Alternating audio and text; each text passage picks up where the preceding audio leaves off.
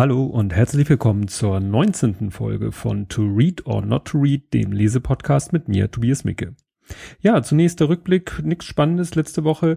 Das einzig äh, Erwähnenswerte war, dass Edzard Ernst äh, mein Tweet retweetet hat. Ähm, Edzard Ernst hatte ich in Folge 11 seine Biografie erwähnt oder beschrieben und ja, keine Ahnung, wieso er jetzt darauf kam, die, mein Tweet, also den Podcast Ankündigungstweet zu retweeten, hat natürlich zu ein bisschen Download geführt, wird man natürlich erst in den nächsten Tagen sehen, wie sehr sich das bemerkbar gemacht hat, aber fand ich schon erwähnenswert. Nicht bemerkenswert. Das ist Holgis Wort. Ja, ansonsten ähm, ja, kommen wir zur aktuellen Folge und zum aktuellen Buch. Der Titel hatte ich in der letzten Folge erwähnt, erinnert so ein bisschen an Atze Schröder, denn der Titel von diesem Buch lautet Das knallt dem Frosch die Locken weg. Und das könnte ja nun wirklich ein Atze Schröder Zitat sein. Ähm, es ist äh, ein Buch, der Untertitel lautet Experimente für kleine und große Forscher. Es ist ein Buch von Marc Benecke und Marc Benecke ist der, ja, ich kann es immer noch nicht hundertprozentig sagen, weil es war nur irgendwo erwähnt, dass es der wahrscheinlich mittlerweile Ex-Mann von Lydia Benecke ist, deren Buch ich ja in Folge 17 vorgestellt habe. Und aktuell ist Marc Benecke so ein bisschen äh, in den Medien, sage ich mal, weil er kandidiert für das Amt des Oberbürgermeisters der Stadt Köln für die Partei Die Partei. Und da sind ja auch einige Podcaster äh, Mitglieder in der Partei, die Partei. Und deswegen äh, twittert das auch so ein bisschen durch meine Timeline, das Thema. Aber es äh, erscheint auch an anderen Stellen ab und zu. Ja, und Marc Benecke hat eben dieses Buch geschrieben, auf das ich gestoßen bin, weil ich generell auf der Suche war nach irgendwelchen Experimenten, die ich mit meinem Sohn, mit dem sechsjährigen Sohn machen kann, weil das ist wirklich so ein kleiner Begeisterter äh, für Experimente, der hat auch schon so diese Kosmos-Experimentierkästen haben wir auch schon ein, zwei äh, angeschafft und da Sachen mitgemacht. War nur so, dass manche Sachen dann doch noch ein bisschen zu, hm, ja, irgendwie nicht so spannend waren oder dann ihn doch noch überfordert haben. Und ich hatte jetzt eben mir dieses Buch gekauft und äh, überlegt, vielleicht kann man ja da das ein oder andere Experiment mal draus machen. Ja, kommen wir nun zum Inhalt des Buches also es ist generell erstmal so, muss ich vielleicht noch mal kurz was zu Marc Benecke sagen. Marc Benecke ist äh, eigentlich in erster Linie bekannt dafür, dass er ja wie soll man sagen, bekannt geworden ist er dadurch, dass er so als der Dr. Made oder ich weiß nicht, ob sie ihn so genannt haben, jedenfalls, weil er eben so, jetzt habe ich den Fachausdruck vergessen, Bioforensiker oder sowas in der Richtung ist, der eben äh, der Polizei hilft, äh, Fälle zu lösen, indem er sich die Leichen anguckt und dann irgendwie feststellen kann, aha, da sind schon so viel tausend Maden in dem Entwicklungsstadium in der Leiche, deswegen ist die Leiche seit so und so vielen Tagen an dieser Stelle oder vielleicht auch erst seit kurzem, weil die Maden eigentlich hier gar nicht hingehören. Und ähm, hat auch zusammen mit seiner Frau ähm, damals ein Buch oder mehrere Bücher veröffentlicht, wo es auch um meistens eher grausame Verbrechen geht. Und äh, so kennt man ihn, da ja auch dieses äh, eher von der Optik dunkle Erscheinungsbild hat mit seinem Outfit. Ähm, geht es hier doch irgendwie es ist mehr so die, die andere lustige Seite von ihm. Also äh, ich will nicht sagen, dass er kein lustiger Typ von, von Natur aus ist, aber sein, jedenfalls für mich ist er immer erst in Erscheinung getreten, so, äh, ja, ne, dieses düstere, sich mit Verbrechen beschäftigen, eben wie seine Ex-Frau, ähm, und mit Tod und äh, Verwesung beschäftigend. Und hier geht's eben wirklich um seine lustige Seite. Und äh, ich verlinke in den Shownotes auch mal einen Auftritt von ihm bei TV Total, wo er nicht zu Gast war, um jetzt irgendwie ein Buch über Mord Mord und Totschlag vorzustellen, sondern wo er nämlich witzige Experimente macht mit Zuschauerbeteiligung und äh, da sieht man auch ein, zwei von den Experimenten, die in diesem Buch vorgestellt werden. Ja, also wie gesagt, es geht in diesem Buch nicht um Mord und Maden, bisschen doch, sondern um Spaß an der Wissenschaft. Und das finde ich das Gute an diesem Buch, weil die Experimente auch zum Teil so sind, ein Vehikel sind, um die Leute, die das Buch lesen, sei es nun die Erwachsenen oder vielleicht auch die Kinder, die dieses Buch äh, lesen oder äh, mit denen sich da auseinandergesetzt wird, so ein bisschen ja, anzuspornen, wissenschaftlich zu denken. Ja, am, am Anfang des Buches gibt es erstmal so eine Kategorisierung. Es gibt so Warnlevel und Sauereilevel mit so Symbolen, dass man bei jedem Experiment sofort sieht, ja, wie gefährlich es ist. Also sprich, wie alt vielleicht das Kind sein sollte und ob es das Kind selber machen kann und ein Sauerei-Level, Level, Level, Level ähm, wo man sieht, wie viel Schweinkram macht das Experiment, weil da hat er echt ein Fable für, für Experimente, wo man hinterher eigentlich fast schon das Zimmer mit dem Kercher Damm strahlen muss. Mal so als Beispiel, was das für Experimente sind. Also eins der ersten Experimente zum Beispiel ist Spaghetti zerbrechen. Also man nimmt einen ungekochten Spaghetti, drückt ihn zusammen oder biegt ihn durch und dann zerspringt er natürlich. Und die Frage ist, in wie viele Teile zerspringt er? In zwei Teile, in drei Teile? Wieso macht er das? An welchen Stellen bricht er? Und da ist schon so der erste Weg so Anleitung zur wissenschaftlichen Arbeit, dass man also immer wieder den dasselbe macht, also denselben Vorgang immer wieder macht, reproduzierbar und dann sich da die, die verschiedenen Ergebnisse anschaut. Ist natürlich, wie gesagt, erstmal für Kinder ein Heidenspaß, da zig Spaghettis zu zerbrechen und hinterher kann man sie ja trotzdem kochen und essen. Aber wie gesagt, auch gleich so der Gedanke dahinter, was, wie kann man wissenschaftlich an diese Sache rangehen.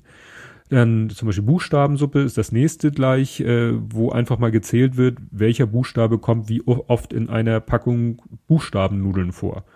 Kann man hinterher natürlich auch noch essen, aber erstmal kann man sie erzählen und sortieren und dabei feststellen, Mensch, manche Buchstaben gibt's gar nicht, manche Buchstaben gibt's besonders oft. Also so ein kleiner Einstieg in die Statistik. Also da sieht man schon, das ist ja nichts unbedingt für Sechsjährige, die erstmal lernen müssen überhaupt, was sind Zahlen und wie rechnet man sie zusammen, aber für ältere Kinder vielleicht schon mal ein guter Einstieg in das Thema.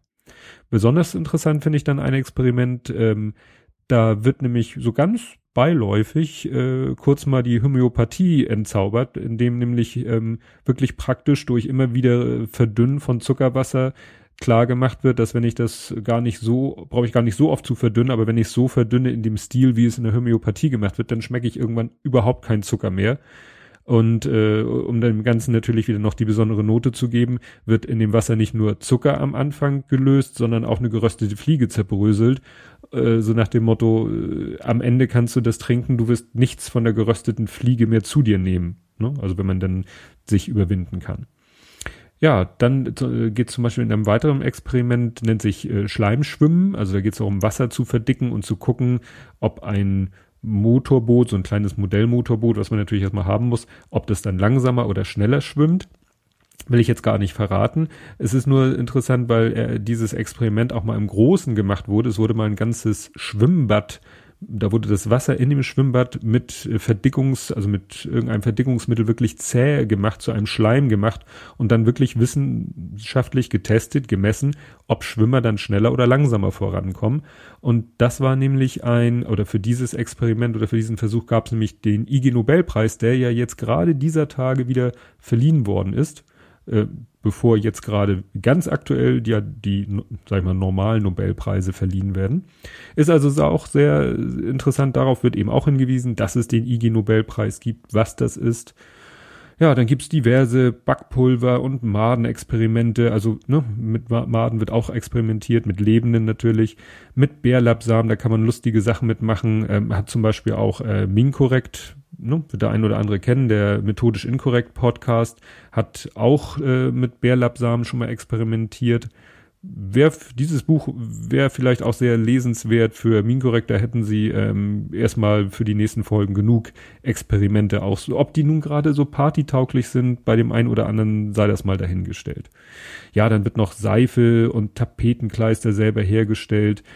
Dann äh, kommt noch ein Ex Experiment oder doch, doch man kann es Experiment nennen, äh, magnetische Haut. Also es geht um das Thema, gibt es wirklich Menschen, an denen Löffel am Körper kleben bleiben? Und es wird auch sehr schön anschaulich ähm, gezeigt, dass dem eben nicht so ist. Ne? Und da ist eben auch dieses Thema das Kritische, dass man sich Sachen kritisch anguckt. Also man kann wirklich sagen, wissenschaftlich kritisches Denken wird hier in diesem Buch ganz äh, anschaulich vermittelt. Zum Schluss geht's dann nochmal um Geheimtinte, Geheimschrift, Verschlüsselung, also auch in die Richtung geht es zum Schluss nochmal ein bisschen für die, die das interessant finden.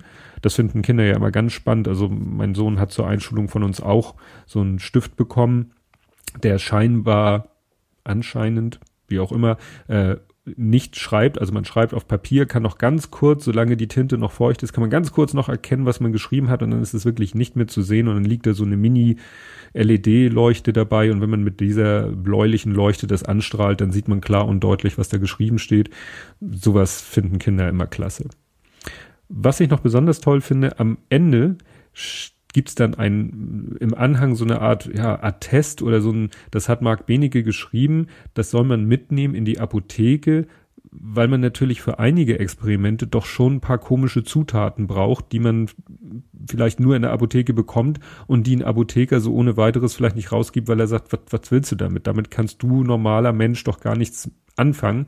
Und genau dafür hat er dann eben so einen Text verfasst, der Marc Wenige, den er auch sozusagen natürlich gedruckt, unterschrieben hat, aber wo er dem Apotheker erklärt, du, es geht hier darum, Menschen, Kindern irgendwie die Wissenschaft näher zu bringen mit Hilfe von Experimenten und deshalb braucht derjenige, der dir jetzt gerade diesen Zettel unter die Nase hält, der braucht dafür ein paar Zutaten, die du vielleicht normalerweise nicht so rausgibst. Ob das funktioniert, habe ich noch nicht ausprobiert, aber ich fand es von der Idee her schon mal äh, sehr gut, dass er daran gedacht hat, dass man eben irgendwie an diese Zutaten auch rankommen muss, weil es ist eben nicht nur Backpulver und Essig und solche Sachen, die man so im Haus hat, sondern auch mal ein paar ausgefallene Sachen.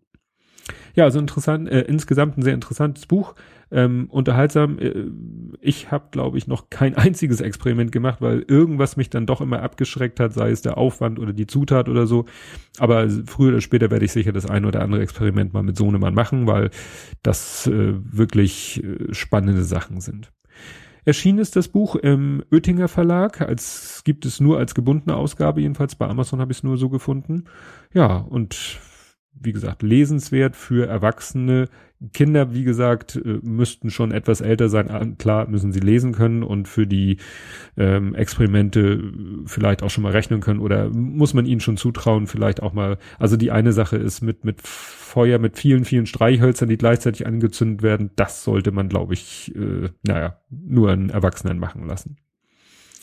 Ja, kommt noch der Ausblick auf die nächste Folge. Wer mitgezählt hat, nächste Folge ist die 20. Und ich hatte ja gesagt, die Nuller-Folgen, also die 10er, die 20er, die 30er, je nachdem, wie weit wir kommen, äh, die Nuller-Folgen sollen immer ein Double-Feature sein. Und äh, da habe ich auch schon vor längerer Zeit äh, mir überlegt, welche zwei Bücher ich in dieser Folge vorstellen werde, die thematisch sehr eng miteinander verwandt sind. Und das Thema ist, äh, ganz grob gesagt, ein momentan leider sehr wieder aktuelles Thema, nämlich Krieg. Damit beschäftigen wir uns dann nächste Woche und bis dahin. Tschüss.